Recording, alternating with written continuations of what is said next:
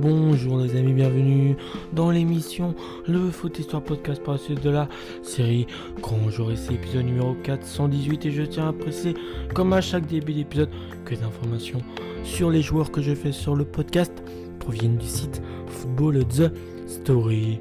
Aujourd'hui c'est d'un grand joueur français, voire une légende de l'équipe de France qu'on va parler. Son nom c'est Michel Platini. Il est, né, le 21 juin 1955 à Joeuf en France. Il a joué au poste de meneur de jeu, mesure 1m79 et a porté le fameux numéro 10.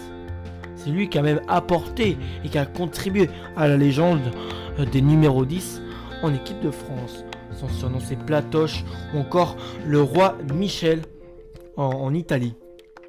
Donc, il a eu un total de 72 sélections pour 41 buts avec l'équipe de France, 31 sélections, 14 buts en match amicaux, 17 sélections, 12 buts en qualif de Coupe du Monde, 14 sélections, 5 buts en Coupe du Monde, 5 sélections, 1 but en qualif euro et 5 sélections, 9 buts en euro. Sa première sélection date du 27 mars 1976 contre la Tchécoslovaquie, un match nul 2-2 et sa dernière sélection le 29 avril 1987 contre l'Islande et une victoire 2-0. Avec euh, l'équipe olympique de l'équipe de France, c'est cette sélection 4 buts et avec les espoirs français 3 sélections. Donc il a été formé d'abord du côté de l'AS Nancy-Lorraine où il fera 200 14 euh, matchs pour 127 buts. Ensuite, il ira du côté des Verts de l'AS Saint-Etienne où il fera 145 matchs pour 82 buts. Et ensuite, il fera tout le reste de sa carrière dans son pays d'origine, puisque Michel Platini est d'origine italien. Il ira à la Juventus Turin où il fera 226 matchs pour 105 buts. Michel Platini qui a rendu célèbre le numéro 10 de l'équipe de France bien avant qu'il soit porté par Zinedine Zidane, compte parmi les plus grands joueurs de l'histoire du football français. Il est régulièrement cité parmi les légendes du football avec le Brésilien Pelé, l'Argentin Diego Maradona et le Néerlandais Johan Cruyff. Le meneur de jeu est avant tout un joueur doté d'une technique hors du commun pour compenser un physique assez frêle. Sa conduite de balle lui permet de mettre son corps de manière à ce que le défenseur n'a qu'une seule solution pour l'arrêter, la faute. À cela s'ajoute une analyse de jeu et une rapidité d'exécution énorme, si bien qu'on disait qu'il avait toujours un temps d'avance sur le jeu. Michel est le fils d'Aldo Platini, joueur de football amateur puis entraîneur de l'équipe de division 3 de l'AS Nancy Lorraine. Ce dernier laisse beaucoup de liberté à son fils dans la progression. Michel euh, apprend euh, ainsi euh, l'art du dribble dans la rue. C'est l'antithèse des joueurs passés par les centres de formation. Alors, tout juste naissant en France, c'est au petit club local de l'AS Joeuf qu'il fait ses classes et il signe sa première licence en pupille. Aldo éclaire toutefois Michel très tôt sur quelques notions simple mais euh, primordial. Une anticipation au premier chef. Il faut déjà savoir, euh, il faut euh, déjà savoir à qui on va passer la balle avant de la recevoir. Il, il pose ses valises à Nancy en septembre 1972 quand il signe en Lorraine. Il vient alors d'être refusé par le FCMS pour la deuxième année consécutive.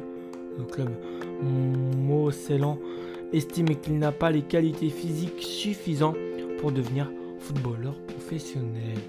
C'est donc chez le voisin que Platini découvre le monde professionnel et débute en Division 1 le 3 mai 1973. C'est aussi avec ce club qu'il obtient sa première sélection le 27 mars 1976 contre face à la Tchécoslovaquie. Ce sont aussi des séances interminables des coups francs en Forez euh, en forêt de haie euh, face à Jean-Michel Moutier, le gardien de cette période. Il gagne avec son premier trophée, la Coupe de France en 1978. Victoire que j'ai parlé euh, dans l'épisode consacré à, à l'AS Nancy-Lorraine dans la série Histoire Club 1, la deuxième série phare du podcast après celle-ci, hein, la série Grand Joueur. Donc voilà, j'avais parlé de cette victoire en, Coupe de France en 1978.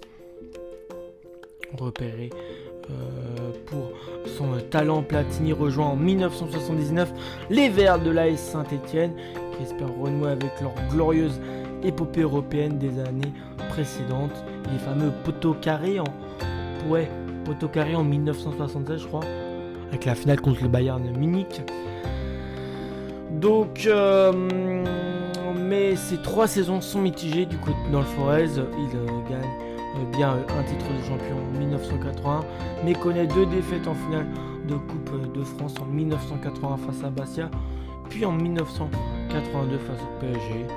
Il va s'imposer comme un géant du foot après son départ de l'Hexagone vers la squadra, vers l'Italie, l'Italia avec la Juventus. Le milieu de terrain remporte tous les titres, champion d'Italie, vainqueur de la euh, Coupe d'Italie euh, et euh, de la Coupe d'Europe des clubs champions l'année suivante. Il remporte la même année la Coupe intercontinentale. A noter que lors son passage chez les Bianconeri, il évoluait plus en une sorte de en et demi, un peu comme Alessandro Del Piero, alors que le rôle de meneur de jeu était réservé à son ami Zbigniew Boniek le Nedved de l'époque.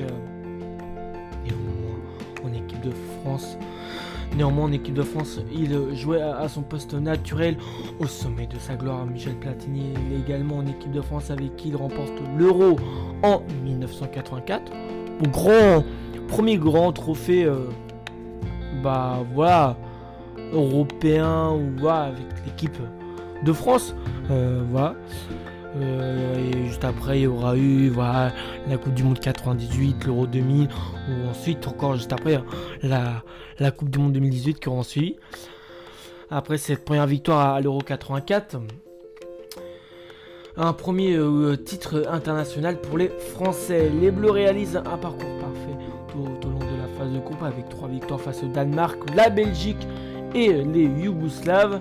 La demi-finale qui se déroule au Vélodrome face au Portugal sera bien plus compliqué pour les partenaires de Michel Platini. Mené de buts à en prolongation, les Bleus euh, se qualifient pour la finale grâce à l'égalisation de Jean-François Domergue, euh, puis un but de Platini en toute, euh, à la toute dernière minute. La première finale d'un grand tournoi. Lors de la finale, c'est encore face à lui que l'équipe. c'est encore grâce à lui pardon, que l'équipe de France prend l'avantage à la 57e minute de jeu spécial sur coup franc et euh, un petit euh, et un euh, petit peu au gardien espagnol Luis, Louis Arconada également. Bruno Belladone inscrit le but de la délivrance en toute fin de match. Les Bleus sont au paradis inégalé. Puis au fil des années, Platini, usé par les blessures, se retire du football. Il participe au mondial 86 mais ne peut tenir son rang de meilleur joueur du monde. Euh, fait d'une pubalgie, même si la France termine troisième grâce à quelques coups d'éclat de son génie. Il fait ses adieux euh, le 29 avril 1987 après 72 sélections et 41 buts avec l'équipe de France. Et voilà, que ce soit pour la victoire à l'Euro 84 ou dans le parcours des Français, par exemple la demi-finale contre le Portugal, euh, aussi la finale contre l'Espagne. Euh, et je crois que c'est lors de cette finale en 84 que le portier espagnol Luis Arconada aura fait une grosse erreur, je crois une grosse boulette, qui aura justement permis à, l'équipe de France de, l'emporter. Mais voilà, sur ce Euro 84, il aura été un élément clé euh, du parcours sur ce premier sacre euh, international avec l'équipe de, France, mais après les.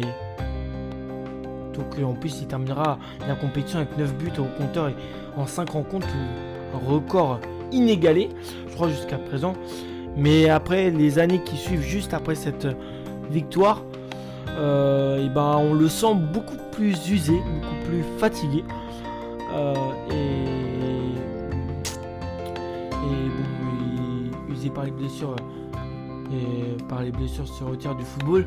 Il euh, fait euh, d'une pubalgie, même si donc qui participe aussi au Mondial 86, mais ne peut tenir ce rang de meilleur joueur du monde du fait d'une pubalgie, qui est une blessure que quand un joueur a, la moitié du temps, il va garder des séquelles pour plus tard, quoi. Euh, ensuite, euh, même si la France termine troisième grâce à quelques coups d'éclat de son génie, hein, de son génie, de son talent à Platini, il fait ses adieux au bleu le 29 avril 1987 après 72 sélections en 40 et pour 41 buts. Il met un terme à sa carrière de joueur la même année. Il reste pour beaucoup le meilleur joueur français de tous les temps, comme le confirment les trois ballons d'or consécutifs qu'il a remportés en 1900. 83, 84 et 85. Bon, 84, c'est normal. Il gagne l'Euro avec l'équipe de France. C'est limite une année, une année très as, très accomplie pour lui. Il dispute trois Coupes du Monde de 1978 et 1982-86 sans remporter aucune. Le 26 euh, janvier 2007, il est élu président de l'UEFA succédant, succédant ainsi à euh, Lennart Johansson. Il a été également sélectionneur de euh, l'équipe de France de 1988 à 1992 et co-organisateur avec Fernand euh, Sastre de la Coupe du Monde de 1998 en France et remporté par les Français. Donc voilà, voilà pour tout ce qui concerne lui. Bon, il a été aussi vice-président de la S Nancy Lorraine, son club formateur donc co-président de l'organisation de la Coupe du Monde 88, euh, ça on vient de le dire, vice-président de la FFF, euh, Fédération française de football, ex-conseiller du président de la FIFA Seb Blatter, ex-membre du comité exclusif de la FIFA, ex-membre du comité exclusif de l'UEFA et président de l'UEFA de 2007 à 2015. Allez, je pense que c'est tout pour euh, en ce qui concerne le génie français Platini. Je vais vous retrouver pour le prochain numéro du podcast. D'ici là, portez-vous bien les amis ciao